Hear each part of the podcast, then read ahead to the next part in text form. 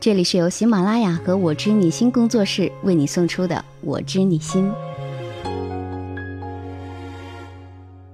嗨，你好吗？我是小资，我就是那个读懂你的人。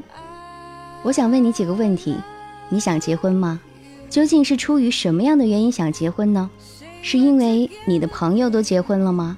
还是因为被这个社会忽悠的，你觉得自己应该结婚了？或者是因为？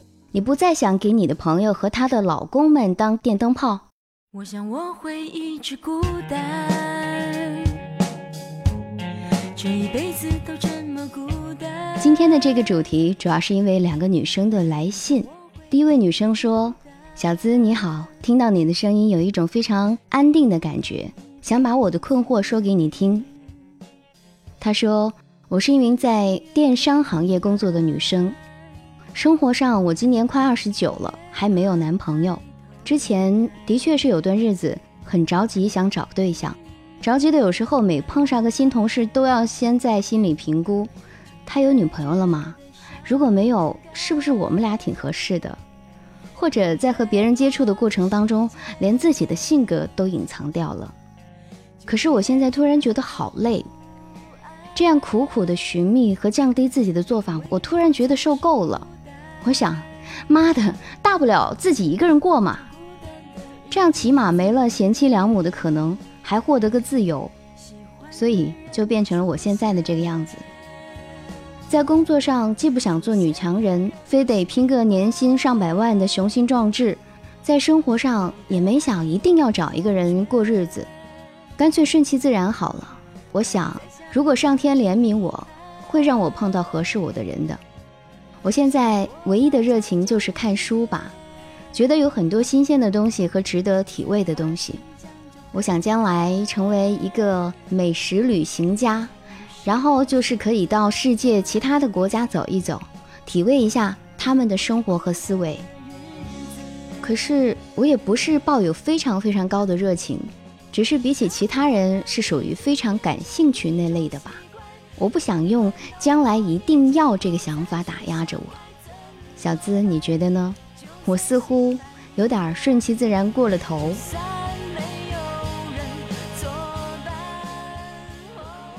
第二个女生说：“我叫甜甜，看着和自己同龄的人都结婚生孩子了，至少也有个男朋友。有时候我在想，是否也应该再找一个。”但是始终看不到令自己足够心动的男生，慢慢的对爱情也就失去了热情。大不了一个人过一辈子，我是真的觉得没什么。但是家里人已经急不可耐了，每天就拿一些嫁不出去的例子来威胁我。我还整天接到一些莫名其妙的男生的电话，说是要跟我见面。我知道这都是我老爸老妈搞出来的，也总不好去恶言相向。但是谈不到几句的，就觉得对方没有文化，毫无发展下去的意义。可能是我太完美主义了吧，总觉得现在的男生没有内涵。但作为一个社会人，我想一辈子单身，那得承受多少压力呀？我身边也有一个挺有意思的女性朋友，她是这样回答他们家长辈的：她说，我人丑事多，条件差，好高骛远，不踏实。看不上屌丝，总想傍高富帅。过年回家，要是那些七大姑八大姨问你，你咋还不找对象呢？就这么回答。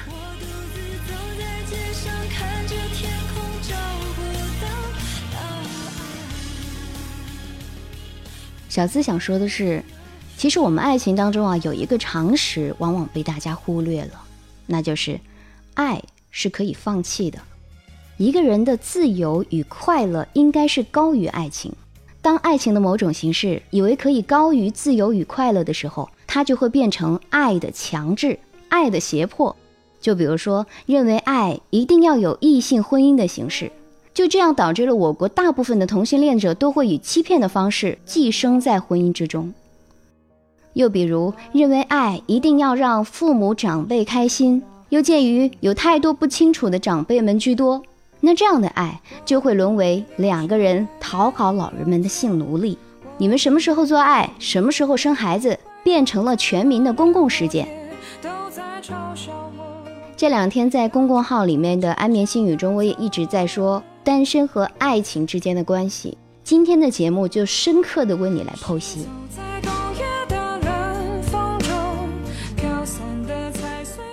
爱不应该是先从爱自己开始吗？圣经里就有一句著名的教诲之一是这样说的：要像爱自己一样去爱邻居。所以不妨祈祷一下，我的邻居要么是美女，要么是帅哥吧，这样的戒律才不至于被违背啊。无论这条利他的教条是多么的难以做到，但是它至少说明了，一切的爱都是先从爱你自己开始的。爱自己才能够爱邻居，爱了自己才能够爱情人，爱自己才能够有爱情。一切让你不爱自己的事情，都不是爱情应该有的。爱情本来是两个很空泛的字，所以就被很多人去钻了空子，用爱情的名头来压人，逼你做一些不爱自己的事情。我非常欣赏这两个女生在来信当中所表达的态度。妈的，大不了一个人过嘛，这是得到爱情的认知前提。不两个人过就一定觉得自己是贱民吗？那你就会被人利用，你没有大不了一个人过的勇气。在这个人云亦云，甚至是人云亦云的无趣社会里，就会变成是一个无趣下贱的人，那是合乎逻辑的结局啊！在我们中国这个传统压力大、家族压力大、思维定式压力大、虚荣压力大、个人存在价值小的四大一小的现实当中，要有一点自己的爱情不从众的勇气是第一位的。我多么想像你们这样的女生再多一些，再多一些啊！爱情才有可能进化。我们才不会永远的在简单重复。你可千万别小看了“妈的，大不了一个人过的勇气”。虽然它是一句粗口，但是我挺看重它的价值的。这使得我们女性的姿态由被动变成了主动，由相亲市场里那个把卖相装的可爱一点、温柔一点的新瓶旧酒，转变成了能够主动的掌握自己生存方式与感情方式的新瓶新酒。有一个词语原来是绝对的贬义词“骚货”，这个原来侮辱女性的词语，现在已然变成了我们少女之间表达亲密关系的公共昵称。比如说“小骚货”呀，这个粗口由男性变成了女性，一个词语的变性手术，预示着女性时代来了。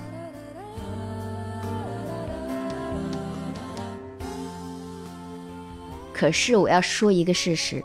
大部分的女性的心理承受能力是相当相当脆弱的，老觉得男人不要她们了，一过了三十就如同嫁不出去了一样。只要是看到了一个男人在地上跪着求她，她就一定是大喊着“我愿意，我愿意呀”。所谓知识就是爱情，思想就是毒药，指的就是这么回事儿。如果你只是习惯性的当奴隶，那还真的是辜负了美好时光啊。我们可以想一想，你的上一代，我们的妈妈们，三十来岁的时候，早已经是拖家带口了。那个时候已经乳房下垂，未来的可能性已经收到了最窄最窄。而我们这一代的三十岁呢，我们还可以一再的思考爱情的准确定义，在取与舍之间摇摆。这分明就是掌握了选择权的象征啊！这是新生活、新形态的开始。我知道社会会对你说。人无完人，所以你赶快降低标准，找到谁就嫁给谁吧。还说抓紧结婚就等于买了保险，要不然以后找不到更好的怎么办呢？可是婚姻绝对不是买保险呢。如果你同意降低标准，那么你就真的成了真爱不存在这一信仰的追随者。而在女性的生命当中，已经没有什么比这个信仰更危险、更摧残人的了。嫁给谁是你一生当中最重大的决定。如果你按照了这样的无爱标准结婚，那么我们就等于是合着伙一起打造了一个充斥着无爱婚姻和婚外情的社会。我们也开始相信，无论婚姻是多么的令人精疲力尽，这就是我们得到的最好的生活了。甚至当你的丈夫开始跟别的女人上床的时候，我们还是会这么想。而降低了我们的标准，你又会把这样无爱的标准、无爱的信念去传给你的下一代。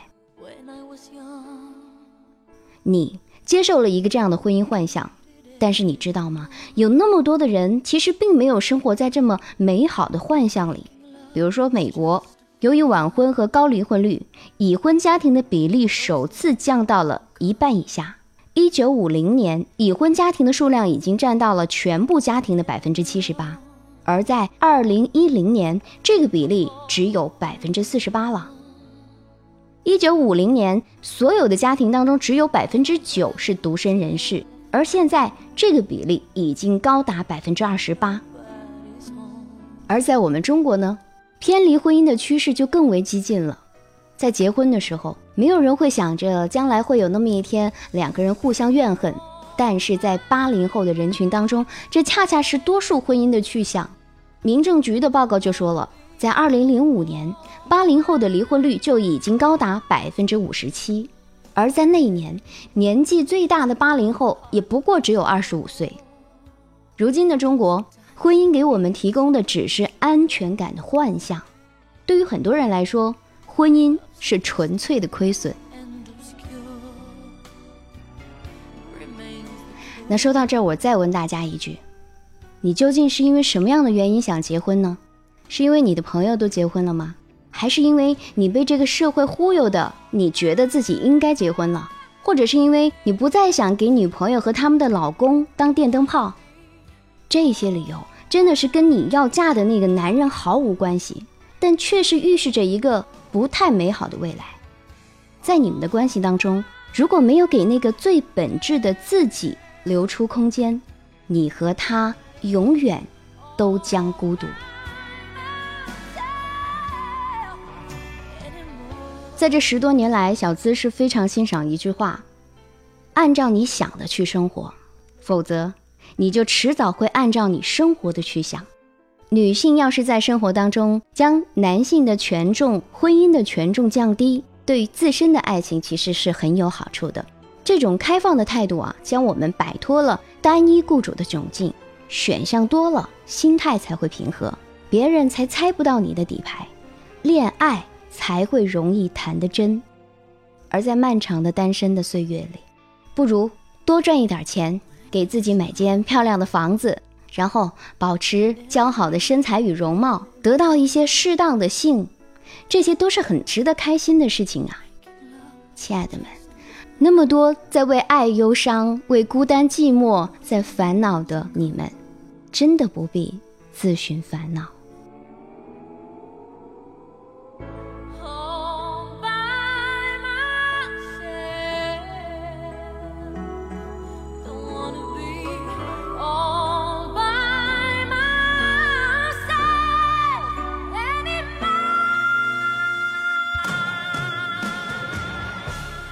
这里是我知你心，我是小资，我就是那个读懂你的人。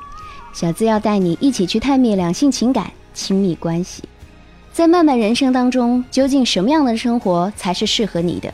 我想你的心中一定要有一个属于自己的答案。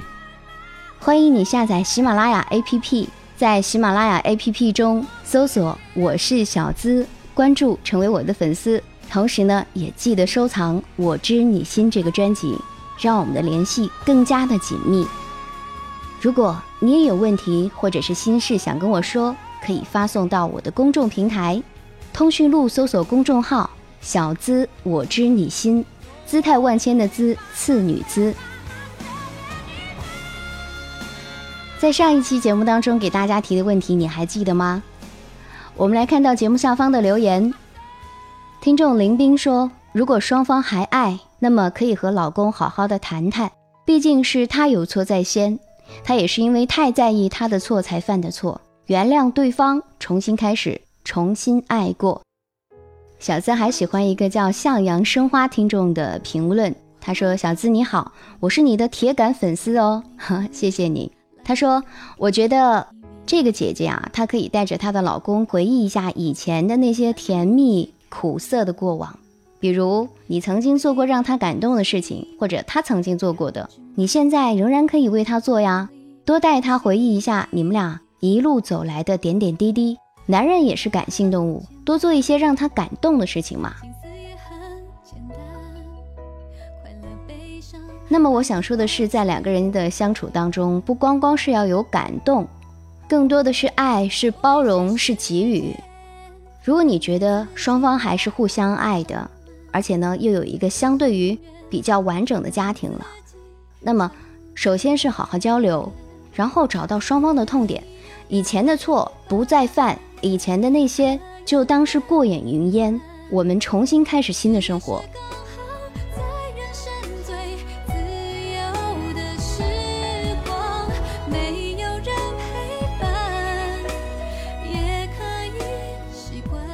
还是我，我是小资，就是那个读懂你的人。节目最后还是要留一个问题和大家进行互动。这位朋友没有留下名字，那么就叫他小满好了。他说：“小资你好，我是最近才收听你的节目，特别想问你一个问题。我曾经谈过三个男朋友，可是都因为各种原因没有在一起。后来呢，我就回到了老家工作。不久之后，我遇到了一个男人，他是我的老板，为人很实在。”他说他喜欢我，慢慢的我们就在一起了。他有老婆有孩子，也从来没给过我什么承诺，说一切顺其自然。他不是很有钱，却给我买了很多的东西，给我买车，给我买房。我不能说我真的不为这些物质所心动，可是我很心疼他这样。情人节那天晚上，我要求他留下来陪我过夜，他陪我到凌晨，还是回家了。我很难过，会常常想到以后我们分离的那天。因为我毕竟是要结婚的，可是他让我不要想那些，他不会丢下我，他自有安排。其实我很痛苦，刚开始的时候我没想那么多，可是时间一长了，我就发现我爱上他了，特别特别想跟他结婚，可是我又不希望因为我让他离婚被家人唾弃，不想他六岁的儿子受到伤害，变成了单亲家庭，我该怎么办呢？那么小资就把这个问题留给亲爱的你，和我一起来帮助他分析分析他的情感问题应该怎么办呢？